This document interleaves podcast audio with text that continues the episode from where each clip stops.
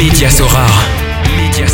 Le premier podcast francophone dédié à Sorare. Salut, c'est Mehdi, Magic Mehdi sur Sorar. Je vous souhaite la bienvenue dans cette nouvelle édition du podcast Média Sorar. Alors Média Sorar, c'est un site qui partage des articles d'actualité, des analyses, des astuces, ainsi qu'un service d'accompagnement personnalisé pour ceux qui se désirent se lancer ou s'améliorer dans le jeu. Lors de la précédente édition, j'ai pu accueillir Antoine, alias Sorar Austria, qui est venu nous partager ses connaissances sur le championnat autrichien et donner son avis en tant qu'expert digital marketing sur la communication globale de Sorar. Et pour cette nouvelle émission, j'ai le plaisir d'accueillir Leandro, alias Charco, spécialiste de l'achat-revente. Salut Leandro Salut Mehdi Écoute, merci d'avoir répondu positivement à mon invitation. Toi, le Ah, Charco, le. Shark même de l'achat-revente sur Sorar. Un grand merci Mehdi pour, euh, pour l'invitation. Bah écoute, on... beaucoup de managers, en tout cas de la communauté française et même en delà, au- au-delà, euh, te connaissent bien euh, pour pour être très très actifs sur sur le marché. Est-ce que tu pourrais te présenter, s'il te plaît? Alors, on- moi c'est Leandro, j'ai 21 ans, j'habite dans le Nord, près de Lille. Euh, J'étais étudiant l'année passée. Aujourd'hui, j'ai plus le, le statut. Je suis diplômé en licence économie statistique. Euh, cette année, euh, je suis en préparation de concours dans le domaine de la gestion et entre-temps, j'ai un job dans le milieu social. Donc, euh, j'aide les personnes dans le domaine du numérique pour leurs démarches, etc. 21 ans, très jeune. Je pensais que tu étais plus âgé que ça, tu vois. Comme quoi. Et dans, dans le milieu social, c'est-à-dire le, le numérique, les, des, des, des personnes fragilisées qui ont besoin du numérique pour pouvoir euh, par, être, euh, comment dire, euh, plus autonomes dans leur, leur vie quotidienne. Ouais, exactement, c'est ça. Et quoi exactement ça va être des outil. démarches, en fait, ça va être pour tout type de, de démarches, ça peut être des démarches administratives, ou alors des personnes qui ont besoin d'aide pour l'utilisation des appareils numériques, enfin, c'est, ou alors ça peut être d'autres personnes pour de l'aide, des formations personnalisées, Enfin, c'est, ça englobe un petit peu tout et c'est, c'est, c'est plus dans ce milieu-là, euh, en fait. Et tu as du temps pour Sorar à côté de ça ou, ou tu fais ça à temps Ah oui, partiel? Ouais. J'essaie de trouver du temps, hein. ça y a pas de souci.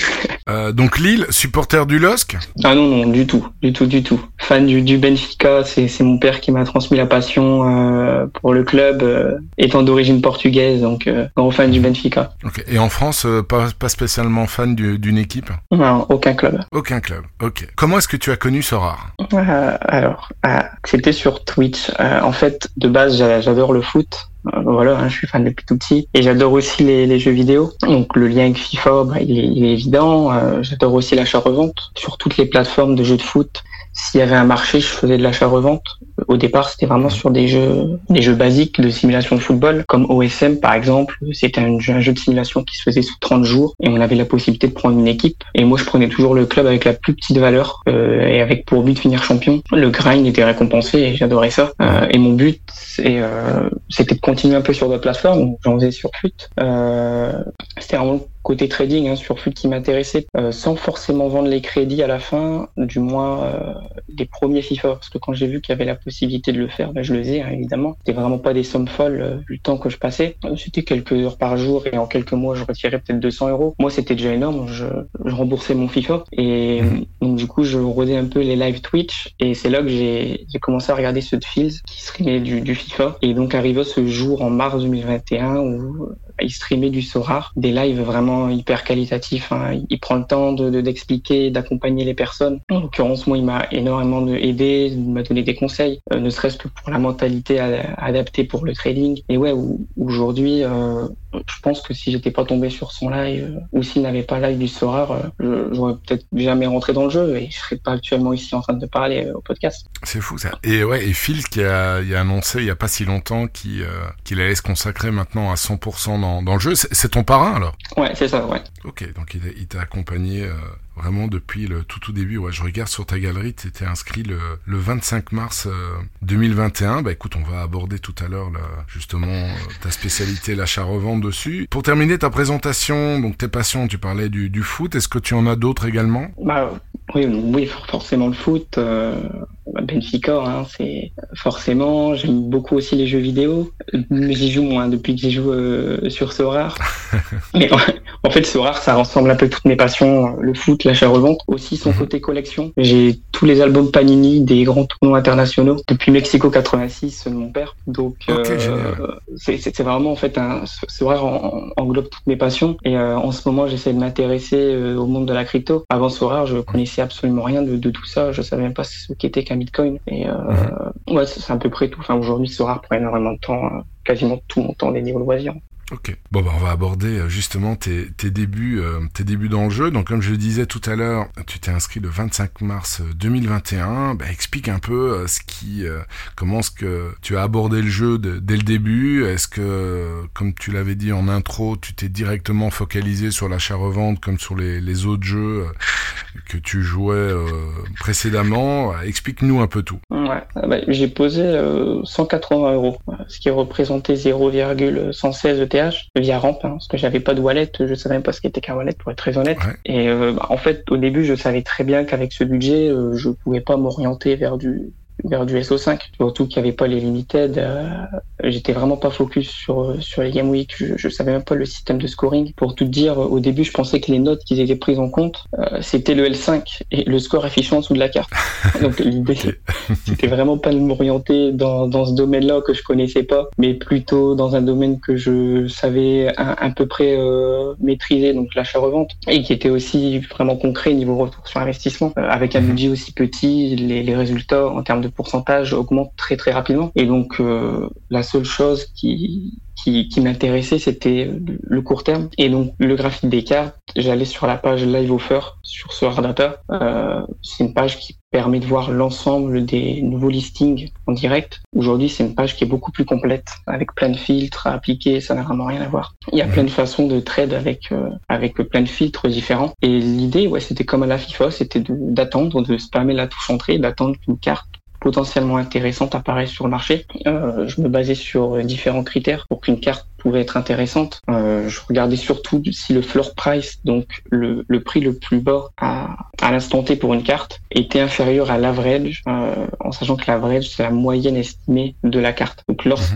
mhm. ce floor était inférieur à l'average, je, je regardais la carte, je regardais sa courbe. Et donc là, je me basais sur trois critères que je me base encore aujourd'hui. C'est donc à dire la courbe, si la carte est moins chère que les ventes précédentes. Euh, deuxièmement, voir le, le deuxième floor price, moi je l'appelle comme ça. Euh, donc c'est la deuxième carte la moins chère du marché. Ça permet d'anticiper, de, visualiser le potentiel bénéfice à faire. Au plus l'écart est petit, au moins la carte est intéressante. Et troisièmement, la liquidité de cette carte. Ce que j'appelle liquidité, c'est la capacité d'une carte à se vendre. Et donc, je fonctionnais toujours comme ça. Au début, c'était pas évident. Je voyais beaucoup de cartes partir sous mon nez parce que j'étais un peu fébrile. Et bon, ça, c'est normal. Et euh, on prend vite le, coup de main et le, le, processus de réflexion devient de plus en plus rapide, carte après carte. Et l'idée, c'était d'arriver à analyser ces trois critères en quelques secondes à peine pour négocier ou acheter la carte. Jusqu'à aujourd'hui, tu... Euh, la revendre. Ouais, oui, oui. Et, avant d'acheter une carte, donc aujourd'hui, obligatoirement, ça doit cocher ces trois cases-là. Ouais, en partie. Ouais. Vraiment qu'on ne connaît pas, euh, parce que évidemment aujourd'hui il y a des facteurs qui peuvent influencer, euh, euh, comme le SO5 effectivement, mais ou alors le si le joueur est blessé. Mais mhm. ça, ça me demandait trop de temps de m'intéresser au joueur en fait. au départ, je me focaliser uniquement sur ces trois critères. Et combien tu as investi depuis le début? 180. 180, j'ai pas, j'ai pas rien. Rien rajouté par la suite. Euh. Bah, je vais quand même poser, poser le cadre euh, pour euh, pour les auditeurs, présenter un peu ta galerie. Donc, t'as commencé avec 180 euros, c'est quand même fou. Tu as aujourd'hui euh, 890 cartes limited, 297 cartes rares, 41 cartes super rares. Tu as obtenu 47 rewards depuis le début. Aujourd'hui, donc mi-juillet, ta galerie vaut un peu plus de 75 Ethers, donc l'équivalent euh, 100 000 dollars, mais sur surtout, surtout, quand je regarde tes stats en tant que manager, tu as dépensé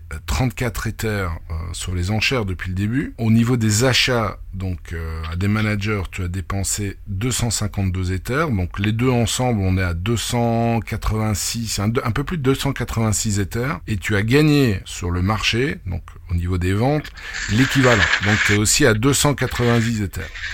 Donc, ce qui veut dire que tu as la valorisation de ta galerie aujourd'hui de 75 Ethers, c'est du bénéfice pur et net. Ce qui est très très impressionnant. En fait, j'ai un, j'ai un, fichier de suivi où je note vraiment tous mes achats et toutes mes ventes. Mhm. Et dans ce fichier, je suis à à peu près 45 Ethers de bénéfices. Et donc, je pense que les, les 30 Ethers euh, de, de, de, de, différence, c'est la valeur des cartes qu'ils ont augmenté euh, dans le club. Oui, certainement. Et puis après, il faut voir aussi euh, l'Ether, euh, ben, voilà, la cotation, le cours de l'Ether aujourd'hui n'est pas le cours de l'Ether d'il y a un mois ou six mois. Exactement. Mais d'après, d'après les infos là de, de Sorar Data, tu serais ben, en bénéfice de l'équivalent plus ou moins de 100 000 dollars. Bon, après, si tu me dis que c'est 45 Ethers au cours d'aujourd'hui, donc ça te fait, ça te fait quasiment plus de 55 000 euros, 60 000 euros. Donc c'est quand même, c'est quand même fou en, en quoi, en un an, même pas, même pas un an et demi, un an et quatre mois, quoi. C'est ouais, c'est complètement fou. je sais pas si les, les, les, gens se rendent bien compte parce que il y a, y a, une autre histoire de, je sais pas si, si tu connais euh, bah, certainement le nom du manager, mais Luca Magic. Euh, J'ai échangé quelques fois avec lui. Alors lui, il est, il est basé en Turquie, euh, il est anglophone et apparemment il a aussi commencé euh, avec une somme aussi dérisoire que la tienne, avec et il a une galerie absolument, absolument énorme. Bah écoute, ça va être, je pense que ça va vraiment intéresser énormément de, personnes au début. Donc t'as pas, t'as parlé de ta stratégie des différents critères que tu, euh, que tu prends en compte avant de décider d'acheter. Comment est-ce que ta, ta stratégie a évolué avec le temps euh, voilà, Donne-nous un peu plus de, de, détails par rapport à, comment dire, à cette, à cette stratégie vraiment plus que payante de l'achat-revente. Ouais, bah, bah, le, tout début, ouais, c'était vraiment de vendre immédiatement après que, que acheté la carte. Euh, je voulais pas euh, garder une carte euh, trop longtemps. Euh, si jamais, enfin, j'hésitais pas non plus à, à prendre des pertes. Euh, je voulais vraiment constamment que ça tourne. Et d'ailleurs, aujourd'hui, je continue de penser qu'il faut pas avoir peur de prendre des pertes si on a déjà une idée pour réinvestir directement. Parce qu'on on fait tous des erreurs, donc euh, le but c'est juste de passer à autre chose et de pas se bloquer euh, avec ces cartes inutiles. Parce que fatalement, quand on, on, admet un peu la réflexion et qu'on se dit ah ouais mais cette carte elle peut potentiellement monter à l'avenir, bah forcément on va avoir cette réflexion sur une deuxième carte et une cinquième et une dixième et au final ça va être une spirale et on, on va on va rien vendre, donc tout va stagner, la stratégie n'évoluera pas et fatalement les gains non plus. Donc je voulais vraiment si, si le budget a été investi euh, ouais, si le budget a été investi, on est bloqué, quoi. Surtout quand on, commence avec un petit budget. Quoi. Ouais, c'était la, c'était la stratégie la plus adaptée euh, au temps que je pouvais euh, passer sur Sora. À l'époque, j'étais en distanciel, donc j'avais énormément de temps à consacrer. Et ouais, bah, le, le, premier mois, j'avais 0.7 de bénéfices. Euh, donc c'était quasiment un, x7. Euh, je faisais un palier 2 par jour environ, euh, ce qui était complètement fou. Enfin, je rentrais dans un projet sans réelles attentes. Et à la fin du mois, j'avais presque un SMIC, donc euh, ça n'avait pas de sens. Et euh, j'ai maintenu cette stratégie. En trois mois, j'avais environ deux EPH de bénéfices. Enfin, tout va trop vite en fait. On, on réalise pas forcément. Et au départ, ouais, mon, budget était principalement axé sur cette stratégie. Et ensuite, pour l'évolution,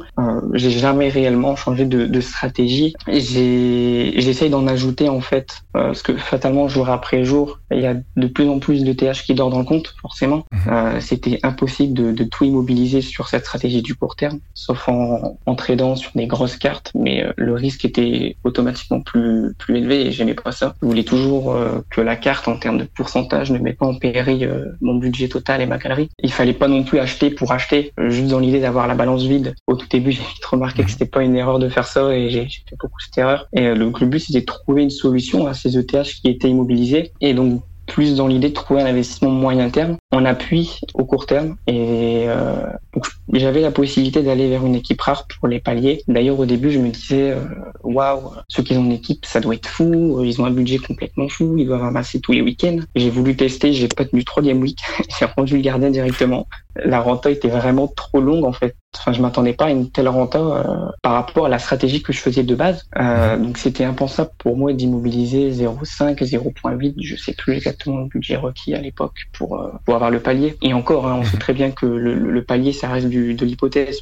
Les suppositions, ça reste du aléatoire, du football, il suffit d'un TNP, on n'a rien du tout. Donc l'idée, c'était de trouver un investissement qui, par son potentiel rendement, soit tout aussi intéressant que la stratégie court terme, qu'elle compense en fait. C'était vraiment l'arbitrage. Et donc c'est pour ça que je me suis euh, tourné vers les gardiens Bon, je veux pas étaler les propos pour, euh, pour le sujet tout à l'heure, mais euh, c'était vraiment une analyse de gardien qui pouvait potentiellement être titulaire et lorsque c'était le cas, je revendais directement. Et ça, c'était des gros boosts en fait pour la renta et l'évolution de la galerie. Ça devait être du, en termes de pourcentage, 70% euh, pour le court terme et 30% pour cette stratégie. J'étais à ce moment-là full investi en, en achat-revente. Ces deux stratégies-là cumulées en fait m'ont permis de faire des résultats encore meilleurs les mois suivants. Et en fait, dans ce jeu, on remarque clairement que en Game Week, comme en achat-revente, au plus on a, au plus on gagne. Euh, les résultats sont vite devenus exponentiels. Ça m'a permis de, d'ajouter une troisième stratégie. Euh, j'ai acheté ma première vraie équipe en septembre avec l'arrivée des nouvelles cartes Benfica. Je, pou... je pouvais pas me permettre de mettre euh, un gros budget, donc j'ai fait quelques paris comme Jean Mario SR que j'avais acheté euh, à 0.4.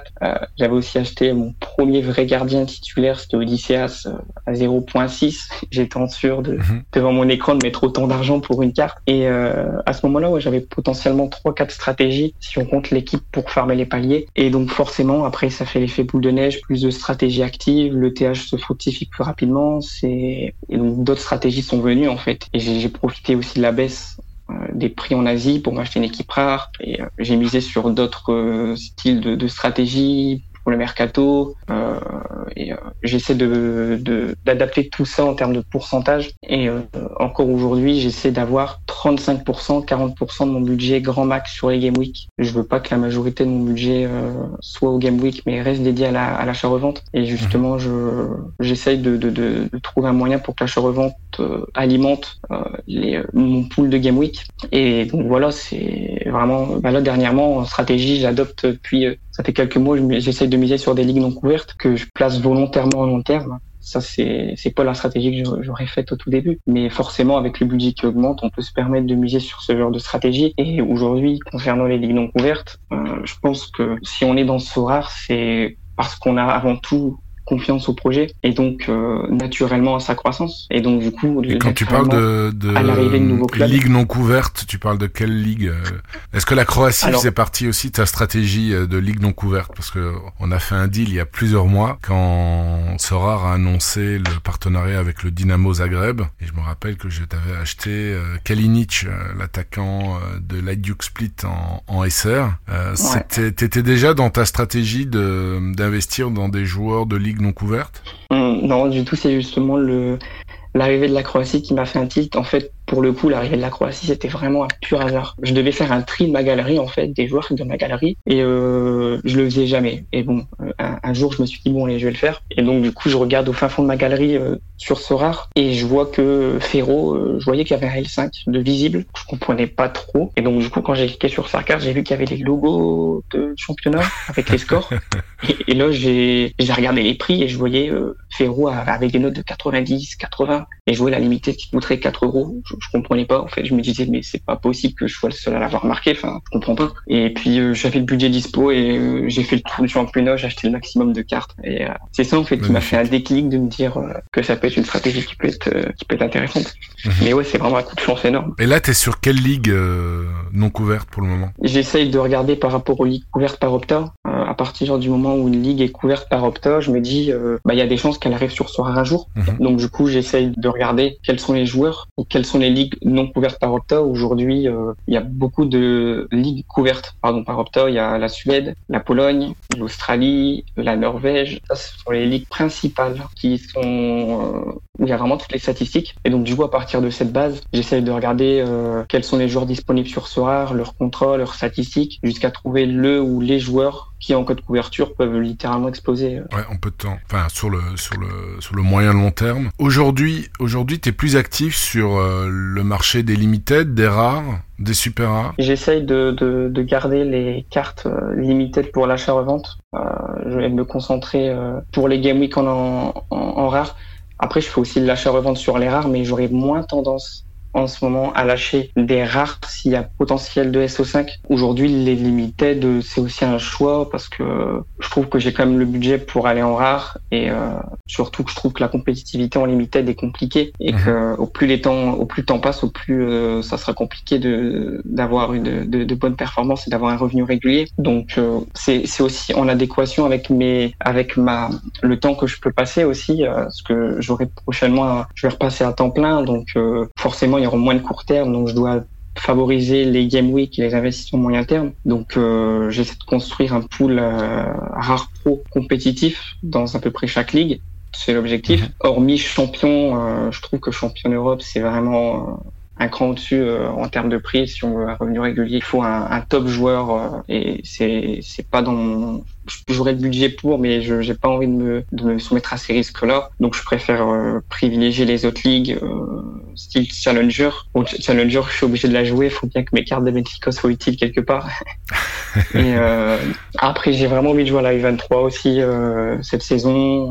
mais mais voilà, j'espère que les stratégies en achat-revente vont financer tout ça et vont mhm. pouvoir de et vont permettre de hold les récompenses, de les garder. Comme mhm. ça, l'idée c'est d'avoir un pool de de, cartes dédiées au Game Week qui peut que se renforcer en fait, semaine après semaine, si je hold les cartes. Mais bon, ça, j'en ai bien conscience que ça n'arrivera pas tout de suite. Et euh, il faudrait être patient, mais euh, ça, il n'y a pas de souci. Je suis là, patient, euh, donc je vais compter sur ça pour pour que ça tourne bien. Et donc tu as quand même envie de vibrer quoi. Donc euh, au début tu t'es lancé euh, principalement dans l'achat-revente, mais aussi du fait que tu avais un budget euh, ben, faible avec 180 euros, mais au fur et à mesure tu avais quand même comme objectif de, de, participer de plus en plus au, au SO5. Quoi. Ouais ouais c'est clair. Je savais bien qu'au début c'était pas, je, je, pouvais pas me permettre de penser ça. Aujourd'hui avec mon budget bah je peux. Et euh, sur toutes les ligues rares pro, je trouve que c'est les ligues où la rentabilité est très intéressante. Donc il suffit d'une T0 euh, d'une star, euh, bah, ça peut ça peut faire un énorme boost. Hein. Donc euh, ouais, c'est vrai qu'aujourd'hui je vais de plus en plus sur les Game Week. Je, Et puis comme tu dis aussi, il y a le, le, le, le, temps aussi passé dessus quoi pour faire de l'achat-revente. Je présume que ça. Est-ce que tu as une estimation du temps que ça te prend l'achat-revente? Par jour, par semaine? Est-ce que tu as déjà calculé ça? Quand tu étais vraiment bah, super super actif Au tout début, je comptais pas le temps que je passais dessus en fait. C'était vraiment je regardais, j'étais sur mon PC à 20h, je levais ma tête, il était 2h du mat, quoi. Euh, je comptais vraiment pas le temps euh, pour l'achat-revente euh, tout au début.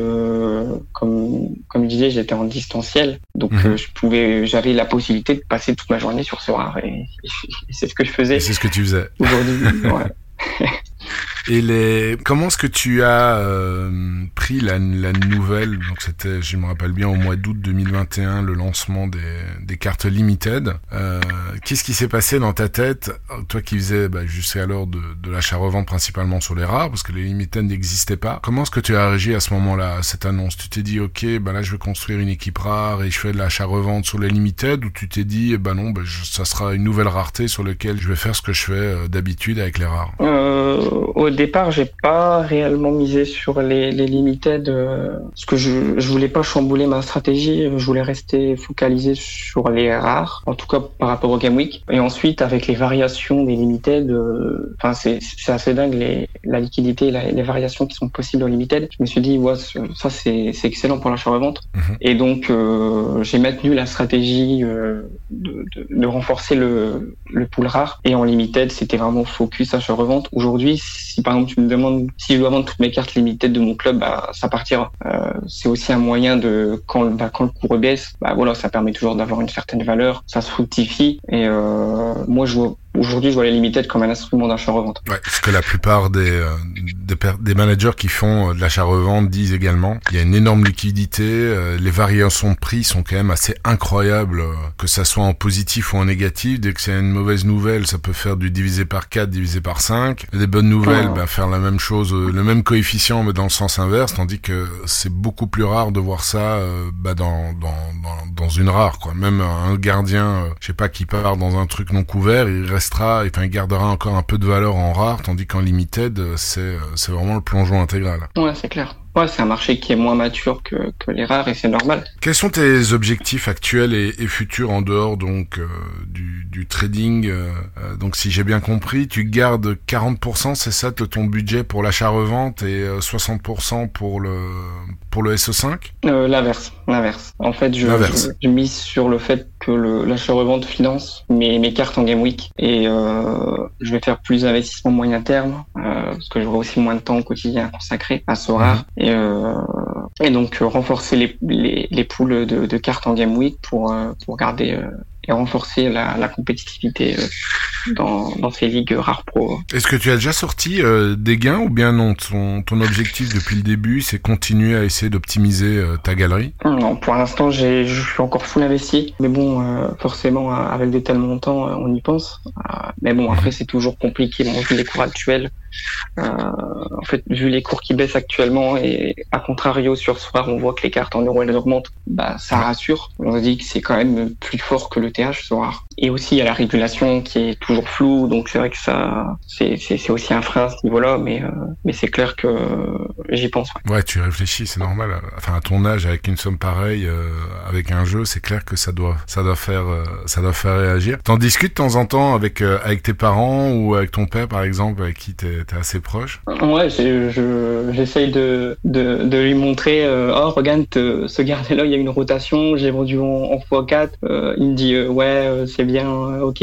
Mais bon, en fait, je pense qu'il sait que, bah, bah, maintenant, je suis, adulte et que je vois que c'est à moi de gérer tout ça. c'est vrai que aujourd'hui, on montre des, montants pareils à une personne qui qui est pas dans ce rare, bah, elle va pas comprendre en fait. Et c'est normal. Moi, si on m'avait montré de tels montants il y a, deux ans, enfin quand j'étais pas sur Sora, euh, bah, c'est pas ça qui m'aurait forcé à rentrer en fait. Et aujourd'hui, je pense que d'ailleurs le, le, vrai but pour démocratiser ça, c'est de c'est de favoriser les le, le fait qu'on puisse euh, gagner tout en jouant gratuitement. Je trouve que c'est une bonne chose d'ailleurs ce que Sora font là, en ce moment qui favorise les, les, ligues par rapport aux petites galeries, etc. Mhm. Quelqu'un qui voudrait se lancer maintenant, euh, tu lui conseillerais clairement de faire de l'achat-revente? Pour ceux qui, qui veulent commencer avec des petits budgets? Euh, Ouais, bah si c'est un petit, enfin, après ça dépend euh, si c'est petit budget euh, pour limited ou petit budget pour rare. Hein. non, je, parle avec un petit budget, voilà, quelqu'un qui veut commencer comme toi aujourd'hui avec 180 euros, tu lui dirais quoi?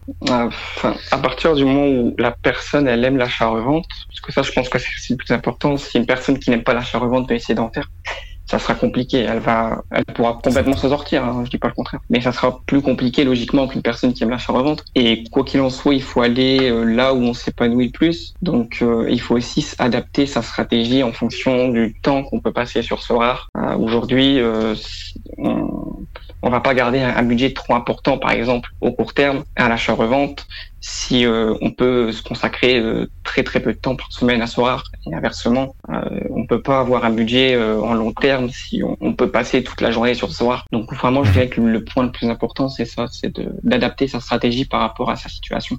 Tout à fait d'accord avec toi. Et le marché MLB, donc les, les, cartes aux enchères, donc ça s'ouvre cette semaine-ci. Est-ce que tu penses rentrer également dans l'achat-revente baseball bah, en achat-revente euh, court terme, euh, la question euh, ne se pose pas. Je trouve que on peut faire de l'achat-revente court terme avec à peu près tout et n'importe quoi si on suit les et l'analyse graphique. Mhm. Après, pour des investissements plus poussés, euh, là, il faudra euh, commencer à regarder la situation de chaque club, des calendriers. Euh, donc forcément, il y aura une implication qui va s'accentuer. Je sais pas encore. Je, je, pense mettre une partie, mais je vais rester sur court terme. Je vais pas me m'aventurer pareil en fait. Je vais pas faire le même. Je vais essayer de faire de, de suivre ce que j'ai fait sur ce Foot. J'ai pas trop envie de commencer les game week et de payer des cartes à des valeurs qui peuvent varier en fait. J'ai pas trop envie de me de, me mettre euh, dans ce genre de, de risque. Donc juste regarder un peu le marché en court terme, essayer de, de voir le système de récompense, etc.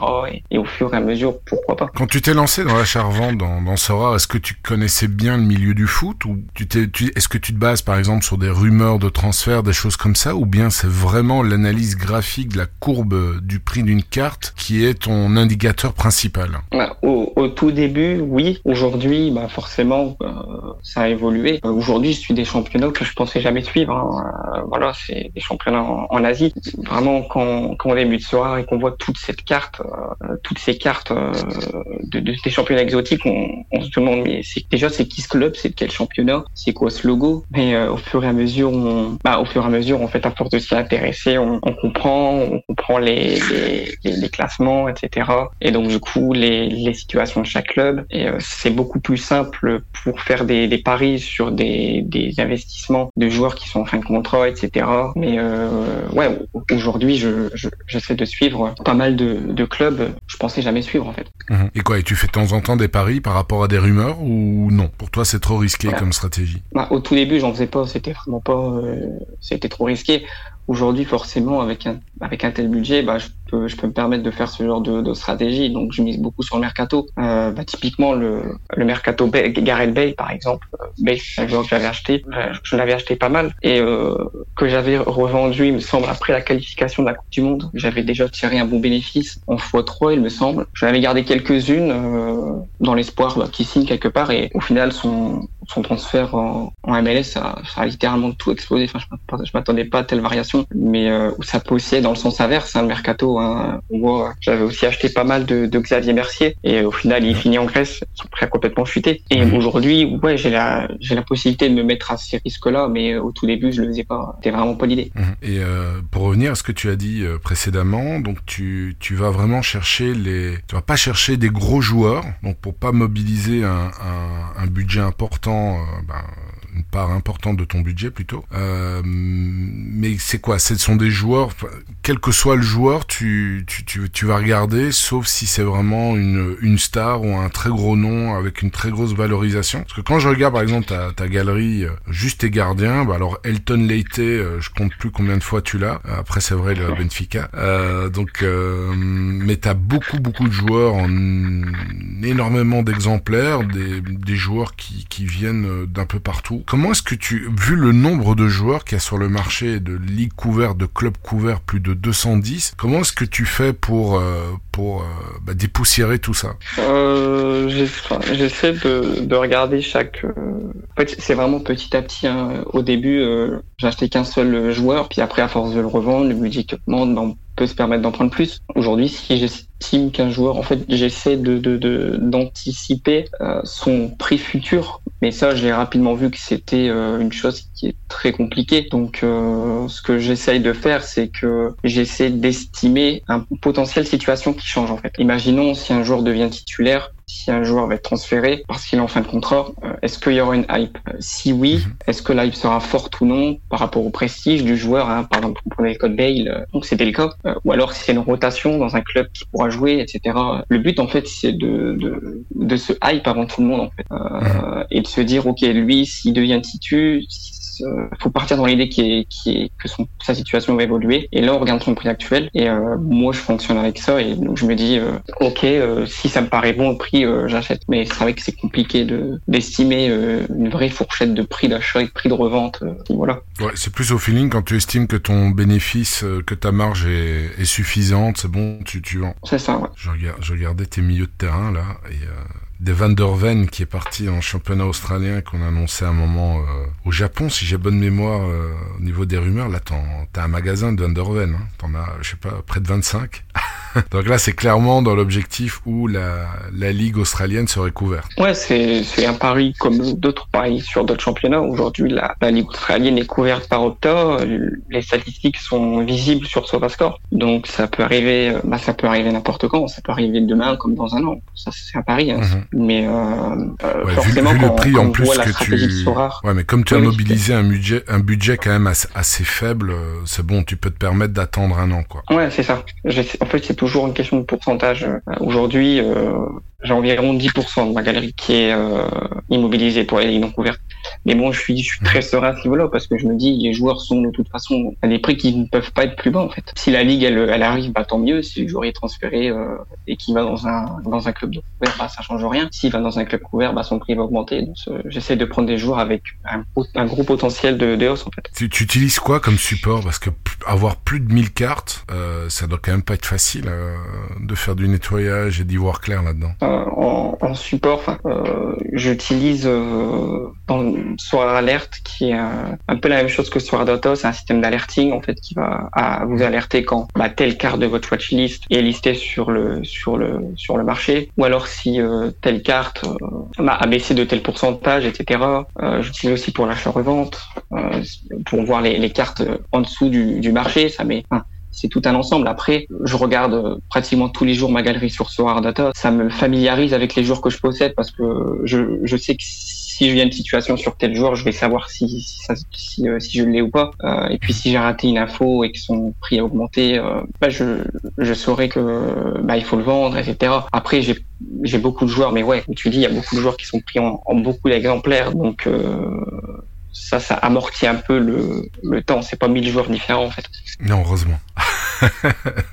Heureusement. Sujet de prédilection, tu as voulu parler de la stratégie des gardiens remplaçants. Alors dis-nous tout par rapport à ça. en général, moi quand je donne des, conseils, c'est euh, spécifiquement en grande majorité du temps pour le SO5, je dis mais prenez, euh, surtout quand on n'a pas 10 qu'un gardien titulaire, prenez toujours le gardien titulaire à son gardien remplaçant, parce que s'il arrive quoi que ce soit, vous aurez toujours un, gardien qui joue. Mais toi, la stratégie des gardiens remplaçants, c'est plus dans l'achat-revente. Alors, qu'est-ce que tu as à nous dire là-dessus? Ouais, c'est une, une, stratégie que, bah, que, que j'ai découverte au tout début, en fait. Euh, je me rappelle d'un matin euh, où j'étais sur Solar Data et, et je voyais chaque minute le, le prix d'un gardien s'écrouler en fait. Et donc je comprenais pas trop, je regardais et en fait c'était le gardien titulaire de Séoul, pour ceux qui connaissent Yu Sang-gun, euh, Yang Bin pardon, qui avait perdu la titularisation. Et donc du coup, j'ai ça par curiosité, j'ai regardé le prix du remplaçant et là, je vois qu'en même pas une heure, son prix avait fait x3, x4. Et là, je me disais, mais il y a un truc à faire en fait. Donc, euh, j'ai commencé un peu à m'intéresser à tout ça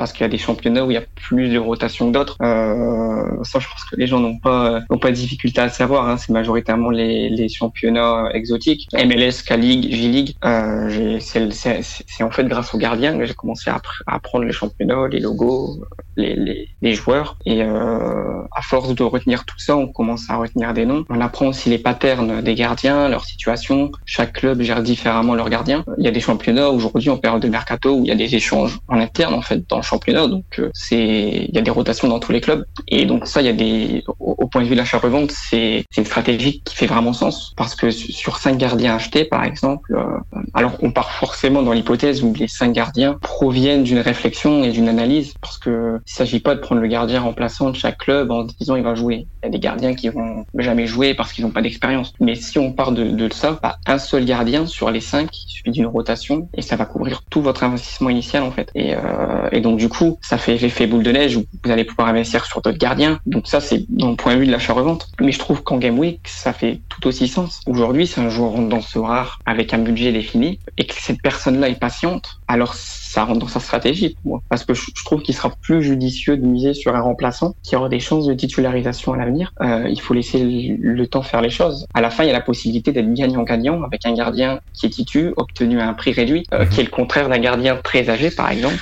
Aujourd'hui, euh, alors je dis pas que la rentabilité des gardiens âgés n'existe pas. Hein. Attention, c'est souvent une très bonne renta, mais c'est au, niveau de l'aversion au risque, ça va dépendre de chaque personne. Moi, personnellement, j'essaie de prendre le moins de risques possible. Et aujourd'hui, j'imagine la personne qui a rentré sur ce rare et qui a posé, je sais pas, 30 ou 40% de son budget sur un gardien âgé et que ce gardien a été par exemple Brad Guzan ou Shuttleworth ou euh, en K-League euh, Yo, Yo Hoon du Suwon FC enfin tous ces gardiens âgés en fait qui ont perdu leur place de, de titulaire. Et ben ça euh, et ben ça c'est ça peut être dramatique pour un nouveau joueur qui qui, qui voit son son expérience rare euh, se nuire en fait.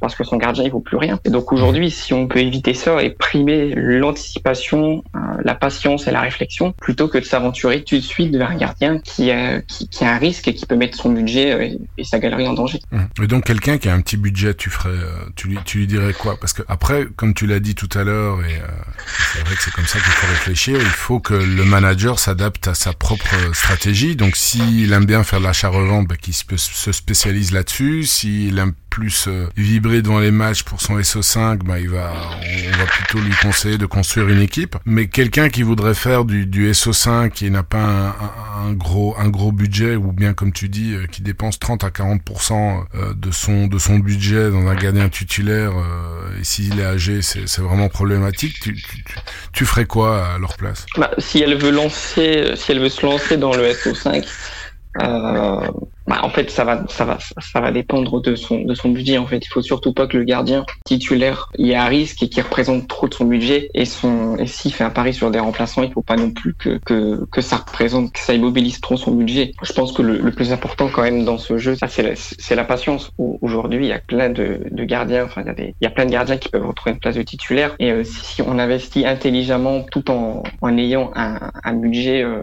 tout en gérant bien son budget, je pense qu'il y a des, il y a, il y a une vraie euh, à ce niveau-là. Euh, après, c'est mon avis. Mhm. Non, je, je, je te suis. Le, souci, enfin, c'est vrai quand on prend euh, un gardien titulaire d'une équipe, je veux dire moyenne, bah, le prix est abordable. Et si c'est pas un jeune de 21-22 ans qui a beaucoup de potentiel comme gardien remplaçant, bah, ça vaut vraiment la peine de prendre le, le deuxième gardien. Après, comme tu dis, si c'est un gardien, je prends, je sais pas moi, l'exemple de Bruges avec Lamens ou Verbrugge, le gardien remplaçant d'Anderlecht, sont des, des jeunes gardiens on prédit un, bel avenir. Euh, bah, c'est si on doit prendre le gardien titulaire et le gardien remplaçant, ça devient un très très très gros budget. C'est ça un peu le souci avec les, les gardiens remplaçants qui sont jeunes et plein de potentiel, ou un Guillermé avec euh, Koudiakov, le gardien remplaçant, qui là a joué le premier match de la nouvelle saison comme gardien titulaire au Locomotive. Ça, il, faut, faut pas non plus se tromper quand on, on, veut se lancer dans le SE5 avec une avec une seule équipe, de regarder quand même s'il faut prendre le gardien remplaçant, mais alors d'aller prendre d'une équipe où,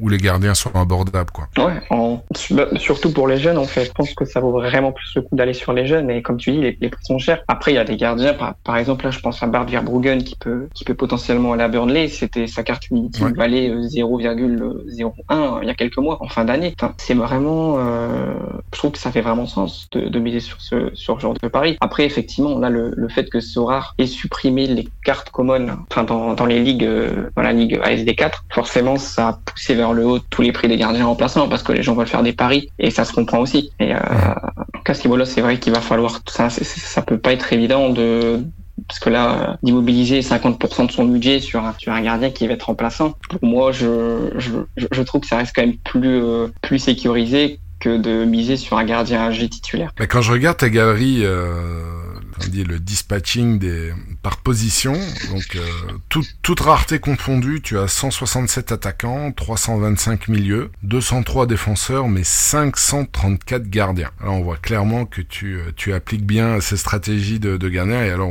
je parlais tout à l'heure de Elton Leite que tu as euh, que tu as quasiment 15 fois, parce que pour toi, bah, soit tu peux reprendre potentiellement sa place de titulaire ou partir dans une belle équipe couverte sur Sora, style un retour au Brésil où il deviendrait titulaire. Bah, concernant Elton Late, euh, il y avait des rumeurs en, fin d'année euh, à Lorient, son prix avait fait x4. À partir de là, j'ai commencé à en prendre pas mal. Pour cette saison, après voilà, c'est impossible de prédire ce qui va se passer. Hein. Il peut très bien bouger euh, et c'est celui de la baie qui prendra la place numéro 2. Odysseas peut très bien partir et si on ne trouve pas de gardien, ça sera Elton le numéro 1. Ou alors la situation ne bougera pas, Elton Late restera numéro 2.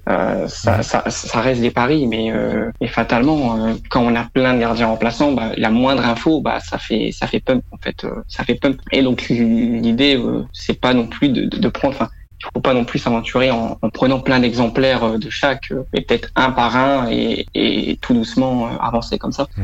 je regarde par rapport à l'actualité, tu as euh, tu as pas mal de gardiens, enfin pas mal de fois Eric Hulschlagel qui était le gardien, ça a été compliqué à Utrecht. Hein. Euh, il était d'abord gardien titulaire, Martin Pass remplaçant, et puis et puis c'est Martin Pass qui était titulaire, et puis finalement c'est le troisième gardien Fabian de Kaiser qui était titulaire la saison passée. Martin Pass est parti aux États-Unis et Schlagel était remplaçant. Et donc là, on vient d'annoncer qu'il va rejoindre Emmen. Et euh, bah là, c'était une bonne nouvelle pour toi. Ouais, euh, enfin la, la, situation, comme je dis, elle était un peu délicate à Utrecht. Moi, je m'attendais que le départ de Yeah. Alors je sais plus exactement comment ça s'est déroulé, l'ordre des choses, mais je m'attendais pas à ce que bah, Schlegel reste numéro 2 et que c'est De Kaiser qui passe en première, mmh. euh, qui, qui, soit favorisé. Donc à partir de là, je me suis dit mais Schlegel il va jamais rester, enfin c'est pas possible, il va, c'est un gardien qui va vouloir du temps de jeu. Et euh, ouais, enfin là avec l'annonce euh, euh qui transférait à Emen, euh, bon j'ai déjà vendu une rare et je pense que je vendrai tout. Mmh. Et d'ailleurs euh, c'est pas parce que c'est annoncé que que ça se refait. Hein. Je pense notamment à Joël Pereira qui bah, qui était supposé être le numéro 1 du RKC, enfin supposé 100%. Ouais, c'est une histoire de fou Parce que le titulaire Raisen euh, est en, en, en, Arabie Saoudite et au final le transfert ne s'est pas fait. Euh, alors là, le prix de Joël Pereira bah, est, est, revenu à est revenu à en fait. Ouais, c'est dingue cette, cette histoire aussi. C'est vrai que le, le, le cas de Utrecht, c'est euh, bah, c'est une exception. Je vais pas dire une exception qui confirme la règle, mais euh, là dans le cas, le, le, manager qui, a, qui, qui, avait pris le gardien euh, titulaire, gardien remplaçant, bah là exceptionnellement, c'est le troisième gardien qui est, qui est passé devant les deux autres. Ça, ça peut arriver aussi ce genre de choses, même si c'est quand même, euh, c'est quand même très rare. Ouais, ça reste l'exception, mais on s'est suivi d'une fois. Bon bah écoute, merci pour euh, pour avoir donné ton ton avis. Écoute, je, je, suis connecté là sur Twitter, il y a plein de questions qui euh, débarquent. Je suis content de regarder ça, sinon on serait passé à côté lors de, de questions-réponses. Mais avant ça, on va passer par le traditionnel questionnaire. Alors, ton joueur préféré dans la vie réelle est sur Sora et la raison pour laquelle tu as choisi ce ou ces joueurs. Alors, dans la vie réelle, je suis obligé de respecter mes origines en disant Cristiano Ronaldo. Hein. Ça, il n'y a aucun doute là-dessus. C'est trop facile. ouais. Bah, c'est au-delà du fait qu'il soit portugais, évidemment, c'est surtout sa mentalité, euh, le, le, fait de, de, vouloir toujours plus, le, le fait d'être toujours déterminé, c'est ça aussi que. Je, que je respecte aussi beaucoup chez lui. Et sur Sora, c'est lui aussi ouais, ou Sur un autre Sora, euh, c'était pas évident parce que forcément, en achat-revente, j'essaie de pas trop m'attacher aux joueurs, donc du coup, ça va être un joueur euh, en, en, en, Game Week. Euh, c'est pas un joueur qui m'a fait énormément gagner, enfin, c'est le joueur qui m'a apporté la plus grosse reward, mais c'est la seule reward, c'est Ferro. C'est aussi grâce à lui Mhm. que j'ai découvert euh, les, les, notes en Croatie et Ouais. euh, j'avais sa carte euh, numéro une. Enfin, je l'avais acheté pour la collection et du jour au lendemain, il se retrouve être, à être un GOAT euh, en, en défense. C'était inespéré et il m'a apporté ma, ma plus grosse reward. Donc ouais, dirais Firo. Et là, qu'est-ce que tu penses de... Il a annoncé à vitesse, je pense. Comment est-ce que tu vois son scoring? Tu l'as toujours ou tu l'as vendu? Ouais, je l'ai toujours. Ouais, ça, c'est une carte que je vendrai jamais pour le coup. Euh. C'est ton talisman, quoi. Ah, c'est ça. Ouais.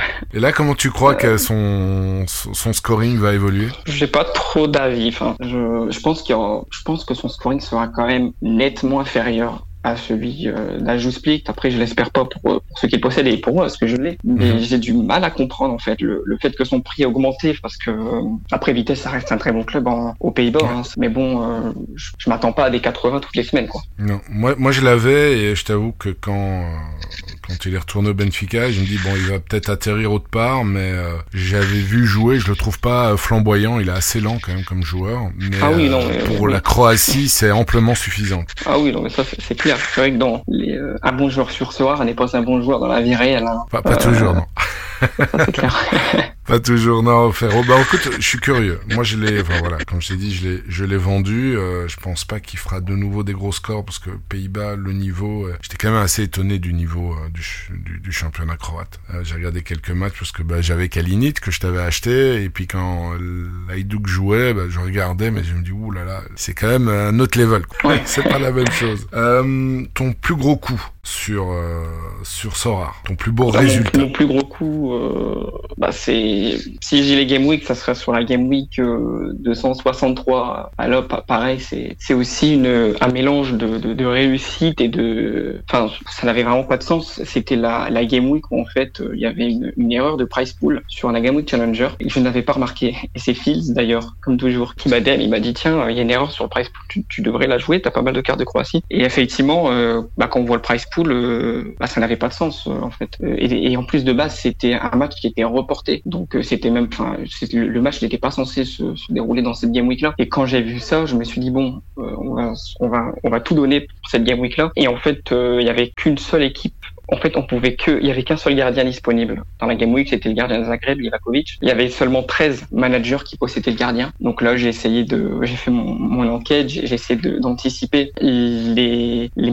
les autres managers, dans quelle ligue ils, ils allaient aligner. Le price pool en rare pro était beaucoup plus intéressant. Et donc moi, je suis parti dans l'idée d'aligner tout ça en challenger, de faire le mouvement inverse pour espérer avoir la première place, euh, avec, euh, en assurant 5 titulaires. Au final, le, et, et de mettre à côté en rare pro une équipe euh, d'H12 Split en fait, avec un mélange d'H12 Split, Kalinic et Ferro. Moi, je me suis dit, euh, si une équipe perf, l'autre elle va pas perf, mais bon, euh, moi je sais que j'allais avoir une, une sécurité. Mhm. Et au final, euh, Kalinic marque, Ferro fait un gros score, euh, j'arrive à faire deux podiums en une game week, ça n'avait pas de sens. Et euh, toutes dans la même game week, j'ai un podium inespéré qui arrive en, en All-Star. Euh, là pour le coup, c'était vraiment, euh, enfin, La totale, vraiment comme comme si je gagnais au loto. Les, les joueurs, ils étaient vraiment, euh, ça n'avait, enfin, j'avais aligné le gardien de John Book qui jouait en- contre les Marinos, il fait un clean sheet. Bah, Kalinic contre Zagreb, il marque son but. Euh, Lucas Vasquez euh, qui, qui met son but à la 95. J'avais fait trois podiums en une game week. Aujourd'hui, j'ai toujours trois podiums et c'est sur cette même game week, donc c'est assez fou. Et t'avais pris, t'avais pris quoi comme récompense? Et j'avais eu Carlson euh, rare. Euh, que, que j'ai toujours. Mignolet aussi. Donc bah, ça, c'est deux joueurs qui rentrent dans la stratégie challenger. Très c'est beau parfait. aussi. Ouais. Et j'ai eu aussi Dybala, Dybala que, que j'ai revendu. Mais euh, enfin, ces trois joueurs-là, euh, je pense que j'avais j'avais jamais eu une récompense plus forte en fait que ces joueurs-là. Et là, j'ai j'ai trois ces trois joueurs d'un coup. Enfin, T'as tout ramassé. Le tiercé gagnant. et au moment des récompenses, c'est c'est incroyable. Ah Bah écoute, magnifique. Donc et, et trois et les trois cartes rares. Donc Dybala, Mignolet et Carlson. Ouais, ouais, c'est ça. Jackpot, jackpot. Bon, ça c'est le super super up. Ta plus Euh, ma plus grosse malchance, euh, bah, en game week, j'essaie de pas, euh, parce que fatalement en arrière, j'essaie de pas trop avoir de, de regrets parce qu'il faut jamais en avoir. Et en game week, bah, on en a beaucoup, mais euh, j'irai quand même sur l'achat revente parce que c'était une, une stratégie, bah, c'était les gardiens remplaçants, c'était une stratégie que, que je savais faire. Et là, j'avais euh, j'avais trade, je me souviens, euh, j'avais acheté Renko Pasvir, c'était un remplaçant de l'Ajax. Mhm. Et je ne sais pour X raison, alors je l'avais acheté au prix d'un palier rare. C'était vraiment de la carte rare à 0.002 que j'avais revendu Et euh, peu après, il, trouve une place de titulaire et là, euh, il se retrouve à, à un prix complètement fou. Et là, bah là, je, je- en fait, je comprenais pas pourquoi j'ai fait ce, cette, euh, cette, cette décision parce que c'est un gardien remplaçant, donc euh, en théorie, je, je devais garder et je l'ai vendu et euh, ça m'a renforcé l'idée de me dire bon, à partir de maintenant, les remplaçants, tu les gardes, tu, tu vends plus rien. C'est un sujet qu'on a déjà abordé avec un invité sur sur ce podcast, la danse de Pasveer et de Stekelenburg. Et bah, la saison qui Ouais. Vient, là maintenant, bah, ça risque d'être le même truc. Hein. Il y en a certains qui disent ça sera Stekelenburg, donc ça sera Pasveer. Euh, Gorter, c'est pas encore son son moment. Euh, ah, moi, mais j'ai non, je, refuse de me relancer là-dedans. Ouais. Toi, tu les as? Non, euh, Ajax, j'ai pas. euh, pour le coup, euh, Gorter, j'aurais aimé l'avoir, mais là, son prix est, est juste trop cher. Ouais, mais c'est trop. Enfin, euh, trop cher pour mon budget. euh, je peux pas me permettre de mettre autant euh, pour un pour un remplaçant. Mais c'est sûr que s'il devient titulaire, bah alors là, j'imagine même pas euh, son prix. Ouais, tout à fait. Dans une, une équipe ultra dominante dans son, dans son championnat. Bon, les trois onglets qui sont toujours ouverts quand tu es sur Sorar. Alors, toi, ça risque d'être un peu spécial, comme c'est surtout de l'achat-revente. Bah, fatalement, euh, Data, hein, Ah ouais. tous les managers. Ouais, pour les courbes, de la, ch- ouais, les courbes des prix, euh, t'as pas Euh, le choix. Discord aussi, hein, euh, avec Sora Alert en support, et puis le, le, le- Mhm. pour constamment rester au contact, parce que forcément avec autant de cartes en vente, on a toujours des personnes, des acheteurs qui, qui veulent négocier, etc. Donc Discord, Sora Data, mon fichier de suivi, je pense qu'aujourd'hui c'est important, quelle que soit la stratégie qu'on a d'avoir un fichier de suivi, euh, au moins on s'y retrouve dans sa stratégie. Euh, après, euh, après ça reste du, du basique. euh, pour les Game Week, euh, quand je prépare mes line-up, euh, j'essaie de regarder les compos euh, qui sont euh, les predictables compos, Sharp en anglais. Qui a changé son Ouais, nom, là. euh, Play Sharp, je crois que ça s'appelle maintenant. Ouais, c'est ça, Ouais. exact. Et après, en Asie aussi, ce que je fais, c'est que bon, il y a des sites euh, qui permettent de récolter un peu les infos, mais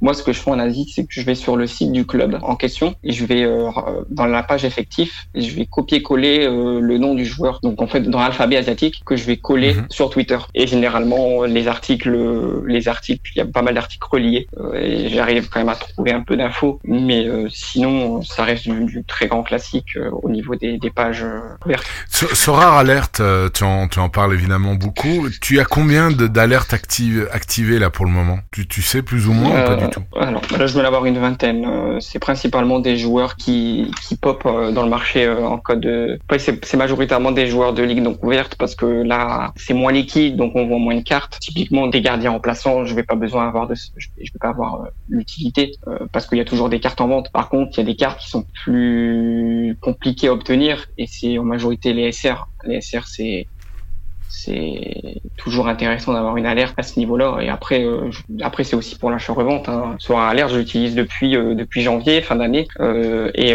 c'est c'est un outil qui peut être un excellent support pour l'achat-revente court terme. Ça vous retranscrit les joueurs qui sont en listage à un certain un certain seuil en dessous. Et en support au live offer sur Ardata, c'est primordial. Vraiment, je, je trouve que c'est un excellent support. Mhm. D'ailleurs, t'étais tellement réactif sur le marché qu'il y en avait, il y avait des rumeurs qui circulaient comme quoi tu avais euh, un bot et euh, t'as toujours répondu non non moi j'ai pas de bot mais par contre je suis, au taquet sur le marché et en fait c'est ça quoi. C'était sur Alert et dès qu'il y avait une alerte, boum tu Ouais, il y a pas mal de, pas mal de personnes qui, qui prenaient pour un bot. Moi, je prenais ça à la rigolade et euh, justement, je me disais, mais en fait, je pensais pas que j'étais aussi rapide. Euh, mais c'est, et c'est vrai qu'après, euh, il y a des cartes qui sont en dessous, on achète, on achète. Des fois, il y a un excès de confiance et euh, on, on regarde même pas la situation du joueur. Et au final, on remarque que le joueur, bah, bah il va bouger dans un truc, dans un championnat non couvert. Et on se dit, ah, voilà. Mais bon, c'est le jeu aussi. Hein. Si on veut être le plus rapide, tout à fait. c'est pas en, en, regardant tout ça, en essayant de s'informer au max. Il y a tellement de que la carte elle sera déjà partie. Donc c'est forcément, c'est des risques. Ça fait, comme tu dis, ça fait partie du jeu. Alors pour terminer le questionnaire, ton joueur à suivre. Alors mon joueur à suivre, ça va être Enrique Araújo à Benfica. Euh, le nouveau euh, attaquant. C'est un gardien. Ouais, c'est un attaquant. Je suis euh, obsédé par les gardiens, c'est terrible. Euh, c'est un attaquant qui a qui a tout écrasé avec l'AB l'année passée, enfin la saison passée en Youth League, euh, pareil en finale de mémoire, il avait mis un triplé. Enfin, c'est vraiment le, le, numéro 9 qui est clinique. Je pense que cette saison à Benfica, il, peut gagner du temps de jeu. Ça sera pas évident s'il y a toujours Gonzalo Ramos et Yaremchuk. Mm Mais je pense même que Enrique Araújo sera privilégié à Yaremchuk, euh, surtout que le coach aime faire jouer les jeunes. En tout cas, il voit pas le problème pour ça. Je pense qu'il y aura vraiment une carte à jouer cette saison et, et ça peut devenir un jour très très intéressant pour soi aussi. Mhm. moi, j'espère toujours. J'ai Yaremchuk SR, j'espère, je le garde toujours en espérant qu'il revienne titulaire. Mais apparemment le, dernier le dernier match amical et euh, le nouveau coach euh, les avait mis tous les deux et apparemment c'était c'était pas mal du tout. J'ai pas vu du tout les extraits. Ouais, ouais, ouais.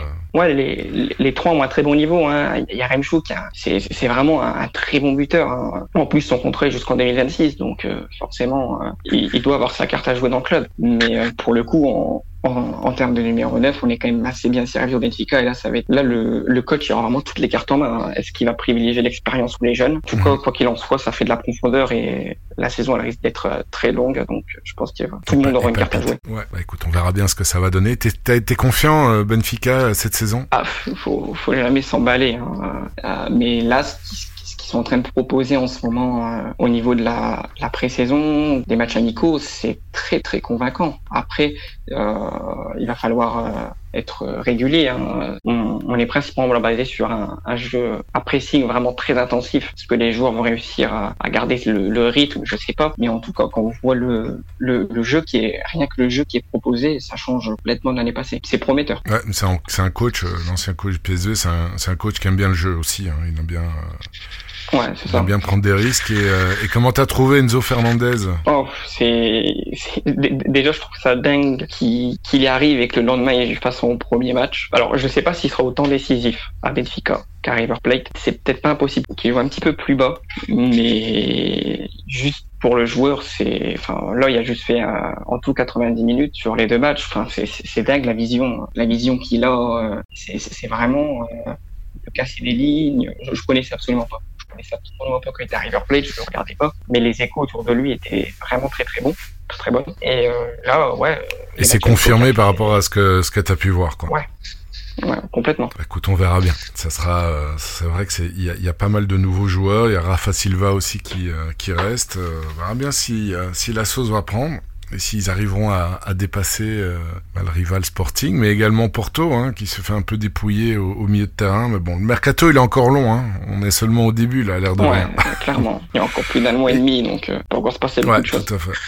Tout à fait. Alors Léandre, on va attaquer la dernière partie qui sont la, qui est la partie euh, questions-réponses. Alors euh, il y a un autre pro de l'achat-revente, Will Smith Ansorar, qui pose comme question, tu peux lui demander combien d'éthers il a glané grâce aux alertes de Sorar Alert, et si c'est plus facile de développer une stratégie agressive avec de l'argent gagné gratuitement, en étant uniquement le plus rapide à cliquer sur une alerte reçue sur son téléphone. On en parlait justement. Ouais. Euh, concernant Sorar Alert, sur le téléphone, c'est un support incroyable, parce que voilà, sur le téléphone, on peut pas suivre continuellement euh, la page de Soir Data. Après qu'on a un PC euh, à côté, euh, c'est toujours intéressant d'avoir les deux parce que sur certaines cartes, ça apparaît en premier sur Soar Data et ensuite sur Soar Alert. Donc euh, ça va dépendre aussi de la rareté. Il me semble que la rareté joue par rapport au timing, mais Soar Data peut être un peu plus actif, un peu plus réactif que Soir Alert. Après, en termes de bénéfices, ça, je ne saurais absolument pas dire combien de bénéfices grâce aux alertes. Grâce à Soir Alert, quoi. Ouais, euh, étant donné que j'ai toujours les deux en, en support, euh, je, lors de mon fichier de suivi, je note pas, je note pas si la carte est achetée par sur alerte ou par sur data, mais c'est vrai que c'est intéressant. Euh. Tu vas peut-être rajouter une colonne à partir d'aujourd'hui. Alors une question de Camise. Est-ce que tu utilises des outils automatisés pour faire ton scouting ou est-ce que tu fais tout manuellement? Alors bah, des outils automatisés, bah, il y a juste le système d'alerting en fait. Après, pour le scouting, euh, enfin, n'utilise pas forcément d'outils. Je vois même pas qu'est-ce qu'on pourrait utiliser. Euh, je me dis, euh, voilà, euh, je regarde sur Soar Data les gardiens que j'ai. Si j'estime que par rapport à mon budget, je peux en prendre plus, je vais regarder son floor price. Si dans la moyenne, j'achète. après, quant au scouting, c'est de l'analyse championnat par championnat. J'essaie de voir lors d'un mercato les, joueurs de, des clubs de championnat Europe. Parce que généralement, quand un joueur part d'un club de champion d'Europe, son prix a fait son prix ne peut qu'augmenter. Si le joueur est déjà indésirable, euh, bah, c'était le cas de Gareth Bale. Encore une fois, je prends un exemple. C'était un indésirable au Real. Euh, il y avait le prestige. Euh, donc quoi qu'il en soit, il pouvait bouger n'importe où. Si c'était couvert, ça allait, ça allait prendre en valeur. Euh, donc je trouve que en mercato, c'est essayer de faire un focus sur ces championnats-là. Euh, mais après, ouais, ça reste principalement euh, à la main, club par club, et j'ai pas forcément d'outils hein, pour ça. Mhm. Combien de temps, bon, on a, on n'a pas abordé, question de Shenzhen, combien de temps te prend l'achat-revente par jour, par semaine euh, Aujourd'hui ou plus tard, quand tu vas, quand tu seras salarié temps plein, tu penses consacrer combien, combien de temps par, par semaine? Auparavant, donc au tout début, je pouvais passer 10 heures, 15 heures minimum euh, par journée. Je faisais que ça en fait. Mhm. Aujourd'hui, ça va être beaucoup moins, beaucoup moins par, par mon budget aussi. On est sur peut-être 5 à 6 heures. Après, lorsque, plus tard, lorsque je vais être à temps plein, ça sera, je vais essayer d'être au minimum 3 heures 4 heures par jour sur Sorar. Euh, je ah vais essayer de garder quand même un rythme. Je vais pas abandonner la stratégie qui m'a, qui a tant fonctionné depuis le début, en fait. Je vais essayer de garder un, un, niveau minimal, quand même. Mhm. Faudra bien t'organiser, te lever peut-être euh, plus tôt le matin et faire des nuits blanches. Bon, t'es jeune, ça va, tu récupères assez facilement. Alors, question de l'air 6. Quel est ton mode opératoire pour cibler tes investissements de masse et comment fixes-tu ton prix d'achat maximum à ne pas dépasser? Bah, Concernant le prix d'achat, bah, c'est comme euh, c'est c'est comme je disais tout à l'heure, c'est un peu compliqué de d'anticiper les prix. Euh, J'essaye plus de voir si la situation du joueur change. Et euh, si la situation peut être intéressante, je vais prendre plus de joueurs, euh, plus de fois en exemplaire. Euh, typiquement, il y a des gardiens euh, les, les, les, gardiens jeunes, par exemple, en long terme, euh, bah, je trouve qu'aujourd'hui, euh, les, les, gardiens jeunes qui coûtent rien du tout et qui sont titulaires avec la on ne sait pas ce qui peut se passer. Ils peuvent devenir, ils peuvent avoir du temps de jeu avec là et euh, les variations peuvent être peuvent être peuvent être grandes. Je, là, je pense à Rocco Rios Novo qui était à Atlanta, là qui est titulaire en ce moment, ou euh, Bart Verbogen qui est transféré. Enfin, il y a, y, y a, plein d'exemples. J'essaie juste de voir si le prix est dans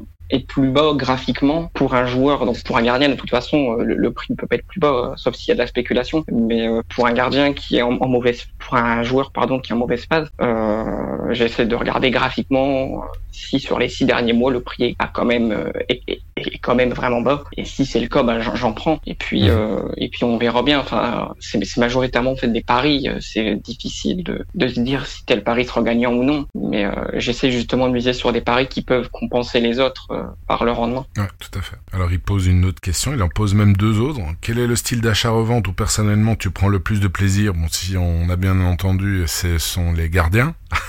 c'est compliqué. Il euh, y, a, y, a, y, a, plein de manières en fait différentes, donc c'est difficile d'en ressortir une. Mais quand tu vois ton investissement au moyen terme qui a fonctionné, parce que la joueur, la, la situation euh, du joueur euh, à la elle a changé et que les prix ont, fait x4, x3, enfin, par rapport à ton prix d'achat, bah, c'est clair que ça, ça, te fait quelque chose. Tu te dis, bah voilà, la stratégie elle a fonctionné, les choix ont été bons et ça te pousse et ça te motive encore plus à te projeter sur, sur les autres, euh, sur les paris à venir et de réinvestir. Et alors, il dit, quels sont les conseils que tu pourrais donner à un nouveau joueur Sorare adorant l'achat-revente? Si la personne aime l'achat-revente, c'est le principal. Elle, elle va, elle va s'en sortir, quels que soient ses gains euh, court terme ou moyen terme ou etc etc., elle va s'en sortir par rapport à son budget de départ. Et encore une fois, c'est le même critère qui est selon important, c'est avoir sa stratégie en fonction de sa disponibilité. Si on a ça, on, on adapte cette stratégie-là et qu'à côté de ça, on est motivé, qu'on aime bien l'achat-revente, il euh, n'y a pas de raison de ne pas réussir euh, à ce niveau-là.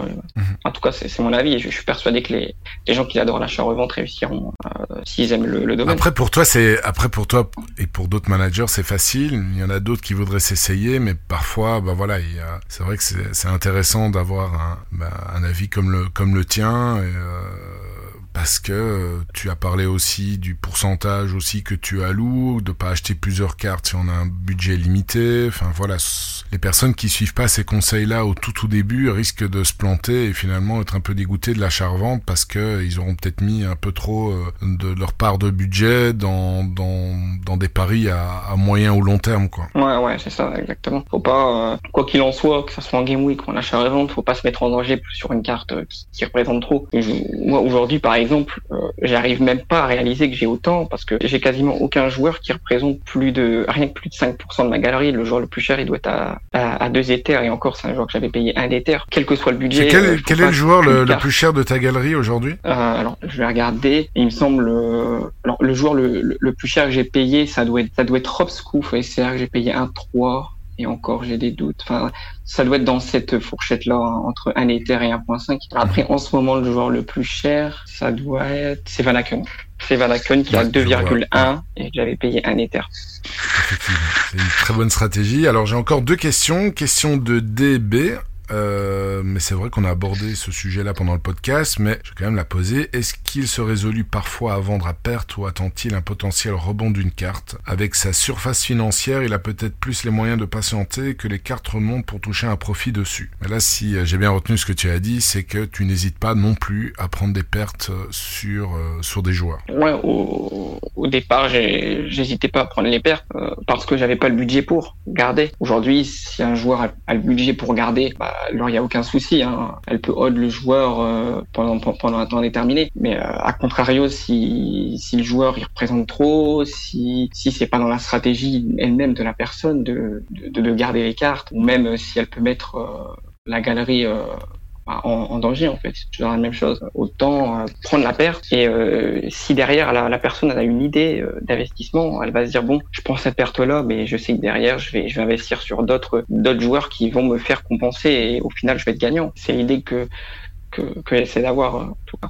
Et alors, dernière question, celle-là m'a été envoyée sur Facebook euh, de Jérôme Norel. Et quelles sont les choses à analyser en premier dans l'achat-revente euh, La courbe en Ether ou en euros sur les 6 mois ou sur les 3 mois Quand revendre un joueur et à combien de profits vends-tu Bon, là, tu, tu en as parlé. Quand tu regardes les courbes, est-ce que tu regardes les, les courbes à 1 mois, 3 mois, 6 mois, à très court terme hum, Ça dépend de la, de la stratégie. Après, pour les limited, par exemple, pour le court terme, je vais regarder les prix des derniers jours. Pour du moyen à long terme, je vais regarder les prix bah, des, des, mois euh, des mois précédents. Pour les limited, euh, j'essaie de regarder l'historique en euros. Enfin, c'est toujours ce fameux débat. je, je, me sers de l'historique du prix en euros pour en tirer le meilleur en ETH. Mm-hmm. Donc, j'ai tendance à privilégier quand même le TH et euh, si jamais euh, j'ai une carte en bénéfice en ETH qui est en perte en euros, j'essaie de voir si historiquement elle peut pas atteindre un meilleur prix en ETH. Mais sinon, je vais quand même privilégier les gains en ETH. Ça reste euh, la monnaie du jeu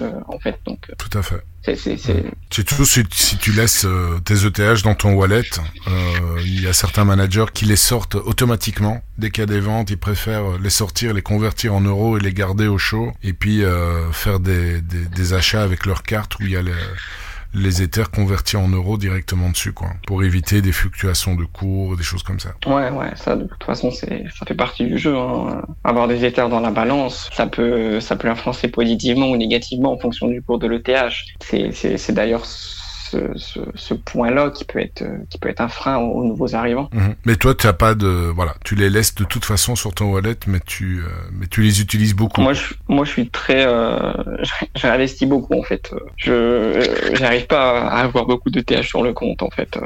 En fait, c'est paradoxal, mais euh, dès que j'ai une carte, j'essaie qu'elle parte, et dès qu'il y a une carte dans le club, je me dis, euh, non, c'est l'inverse plutôt. Dès qu'il y a une carte qui arrive dans le club, je, veux qu'elle parte, et dès que j'ai de l'ETH dans la balance, je veux acheter j'arrive pas à avoir trop de TH dans le compte, mais bon, c'est forcément, euh, il y a des pour et des contre, parce que des fois, il y a des opportunités de marché, et forcément, on n'y a pas accès vu qu'on est investi. Ouais, c'est clair.